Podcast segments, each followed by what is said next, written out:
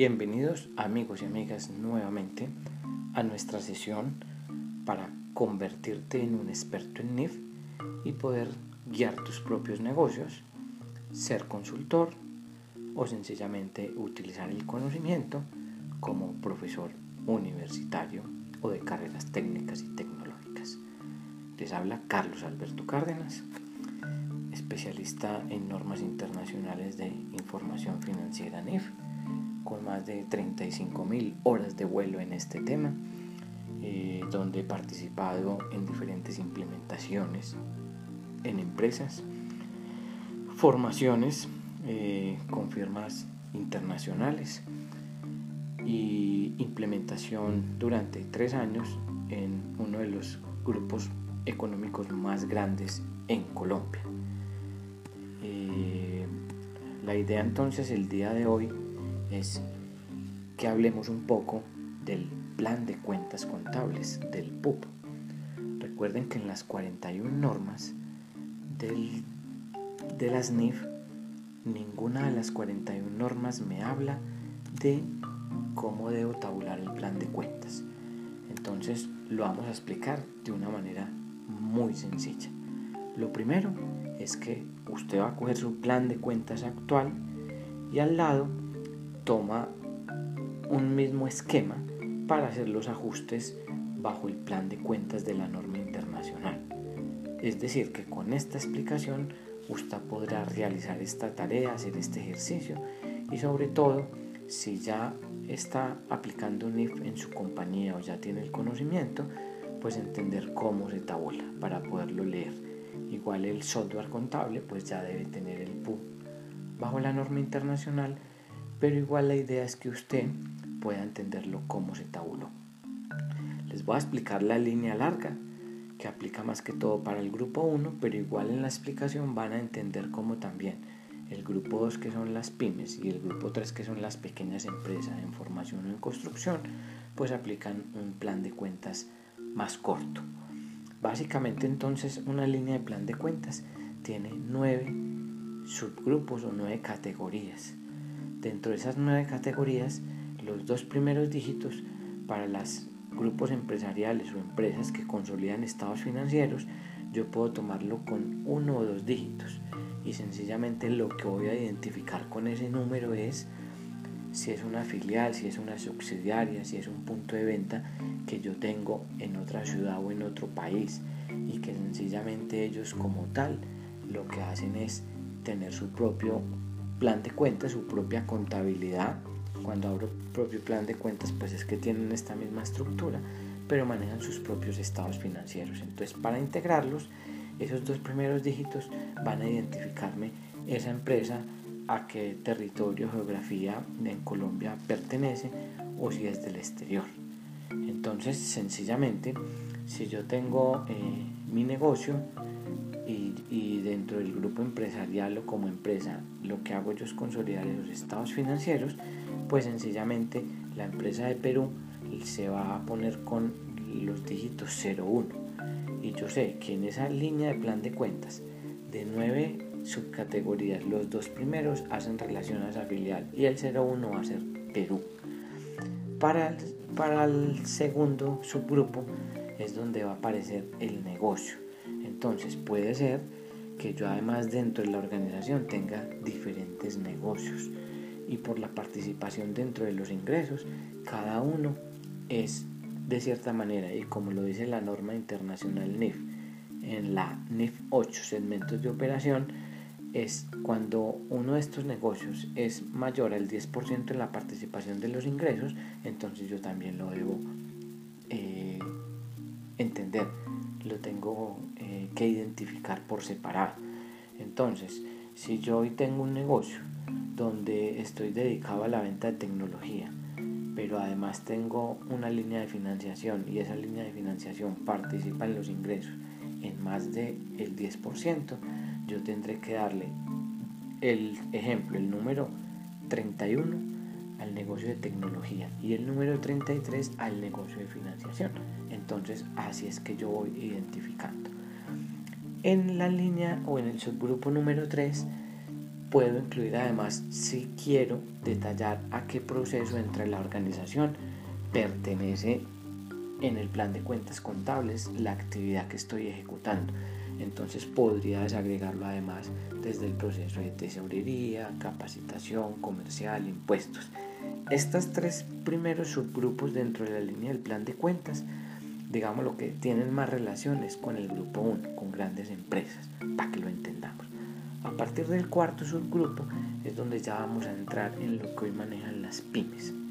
Es decir, que la explicación anterior es para entender que si yo mañana trabajo en un grupo empresarial o estoy trabajando o me llaman y me dicen que los asesoren el tema, pues entenderlo que el plan de cuentas permite y lo puedo tabular para poder identificar si tengo filiales nacionales o internacionales, identificar además el negocio dentro de los segmentos de operación que ya les di la explicación. Y finalmente si quiero detallarlo a nivel de proceso. El cuarto subgrupo ya es la cuenta objeto, lo que normalmente manejamos nosotros en, nuestro, en nuestro plan de cuentas, donde la cuenta objeto entonces me va a identificar a qué grupo el balance pertenece. Entonces, un ejemplo, para el grupo de cuentas por cobrar, lo puedo manejar por la 13 o por la 14. Para el caso de una pyme normalmente las cuentas por cobrar están en la 13 y la cuenta objeto generalmente es de 6 dígitos. Entonces, lo que yo voy a tomar es esa cuenta objeto y bajo la norma internacional realmente no representa ningún cambio. Sí podrán aparecer cuentas nuevas, pero generalmente la cuenta objeto lo que voy a hacer es agregarle ya en la línea, eh, en esa cuenta objeto, un auxiliar para identificar dentro de ese auxiliar eh, con que cuál es esa cuenta nueva que me está apareciendo con la aplicación de la norma. Bueno, luego viene el quinto subgrupo que también puede ser de dos dígitos y es el relacionado con el corto plazo y el largo plazo. Algo importantísimo bajo la norma internacional es que yo tengo siempre que identificar corto plazo hasta 12 meses y largo plazo mayor a 12 meses. Entonces, puedo colocar los dígitos 0,1 para el corto plazo y 0,2 para el largo plazo. Eso es cuando estoy hablando de balance pero además en el estado de resultados integral, anteriormente llamado PIG, voy a tener también 0,1 y 0,2, pero el 0,1 va a ser el efectivo y el 0,2 va a ser el no efectivo. Entonces, un ejemplo, si yo tengo cuentas por cobrar y esas cuentas por cobrar son hasta 12 meses, serán 0,1 corto plazo. Pero si son de más de 12 meses, van a ser 0,2 de largo plazo. Entonces, bajo la norma internacional es fundamental porque ese corto plazo y largo plazo me va a aplicar en varios grupos del balance. Luego, en la sexta línea, que también puede ser de dos dígitos, yo puedo colocar el 00, que es la norma actual, y el 20, que significa que llevo 20 años mi empresa en el mercado y quiero, como implementé la norma, acordarme que llevo 20 años, y ese 20 significará que es cuenta NIF. Es decir, cuando yo genere reportes, filtro 00 y todo será norma colombiana. Y lo que tenga en el 20 será norma internacional. Entonces de esa manera yo podré también identificar a qué se está refiriendo en el plan de cuenta. Luego en el séptimo grupo viene el auxiliar NIR.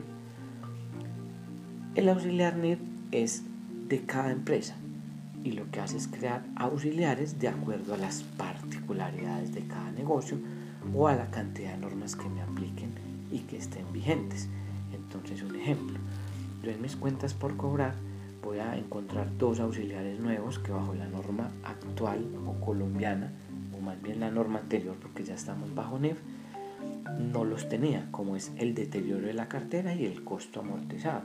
Entonces yo reviso mi cuenta objeto, voy al auxiliar y me encuentro que hasta la 11 hoy en día tengo copado el numerito 11 para un auxiliar que se llama clientes nacionales. Entonces voy a dejar otros espacios, recomiendo más o menos que a partir del 14 o 15 creo el nuevo auxiliar que se va a llamar el 14 deterioro y el 15 costo amortizado. Entonces repito, tengo la cuenta objeto, cuenta por cobrar, que es la 13XXXX. Luego, si tengo el auxiliar 14, significará que es el deterioro bajo la norma internacional. Y si es el 15, será el costo amortizado para poder contabilizarlos.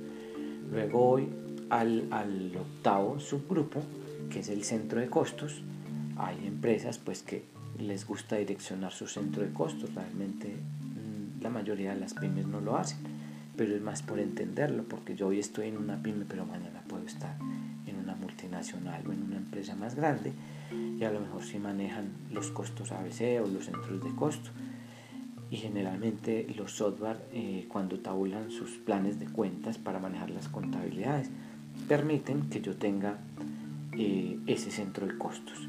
Y finalmente voy a tener un noveno subgrupo, ¿sí? donde voy a poder tener la identificación del tercero. Entonces ahí puede ser el NID, la ciudadanía, como yo tenga creado y como yo tenga identificado el tercero. Finalmente entonces vamos a ver un ejemplo.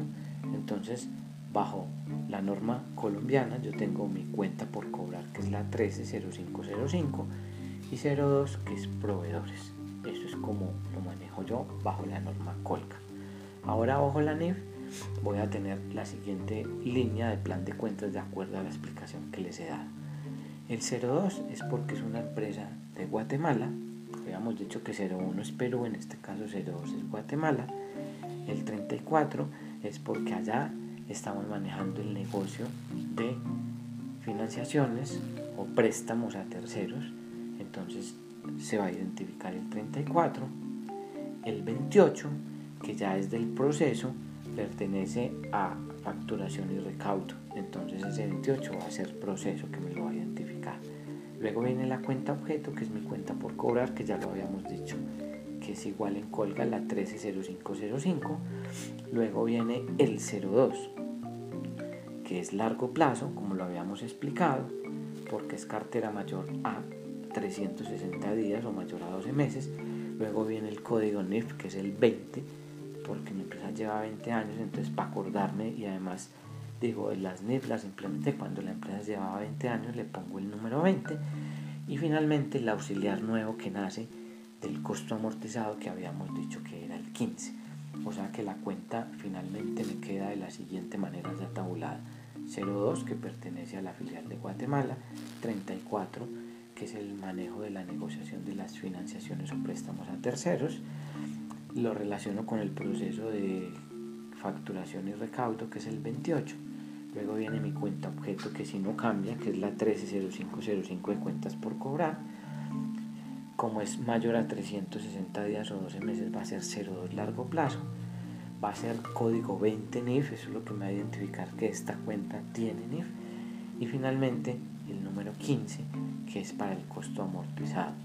Esto sencillamente es para entender cómo se tabula el plan de cuentas, porque en último el, el, software contable es el que me tiene que mostrar las líneas de esta manera para yo poder hacer la tabulación. Entonces vamos a mirar otro ejemplo.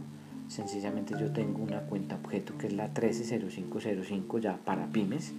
Si es corto plazo 01, si es largo plazo 02, voy a tener el código NIF que será el 20 para ambas y finalmente un auxiliar. Si es deterioro, sencillamente voy a tener el 14 y si es costo amortizado el 15. Entonces también para entender mejor el ejemplo, resulta que me deben 3 millones de pesos, me deben 2 millones a corto plazo y 1 millón a largo plazo. Por lo tanto, en el plan de cuentas estará 130505, que es la cuenta objeto cuentas por cobrar. En ese caso, 2 millones son a 12 meses, será 01, 20 código NIF y es el deterioro auxiliar 14. Y un millón me lo deben a más de 12 meses, por lo tanto entonces quedará 13, 0505 cuenta objeto cuenta por cobrar, 02 que es largo plazo, código NIF 20 y el deterioro que es el auxiliar 14. ¿sí? Entonces ahí sencillamente debo revisar a estas cuentas por cobrar de corto y largo plazo cómo debo aplicar el método del deterioro y del costo amortizado. Entonces recuerden que en una próxima sesión, cuando empecemos a ver ya las cuentas del balance, les voy a contar cómo se maneja el deterioro y el costo amortizado, cuál es el método, cómo se calcula. Hay que traer flujo futuro valor presente en el caso del costo amortizado y en el deterioro sencillamente aplico unas fórmulas técnicas y matemáticas para también al final aplicar un valor presente a esos saldos. Entonces, en este ejercicio sencillamente yo creo el auxiliar, el código que voy a, a aplicar para deterioro, ¿sí? va a ser el 14 y para el costo amortizado el 15 ese será el auxiliar. Bueno, mm, yo pienso entonces que con esta explicación que les he dado muy corta, sencillamente ustedes van a poder entender lo que es el plan de cuentas. Recuerden que esto también se va a complementar con unos ebook que ustedes van a tener acceso a ellos, con una presentación donde se da la explicación. Para el caso de los estudiantes, pues va a ser la presentación del profesor y además van a tener acceso a la plataforma de Colombianif. Entonces, en esta plataforma de Colombianif va a estar el paso a paso, se va a poder descargar un plan de cuentas, se va a entender, en la presentación va a estar el ejemplo. Entonces, de verdad que yo pienso que va a tener muchos complementos para poder eh, entender. En nuestra siguiente sesión vamos a hablar ya de los grupos del balance.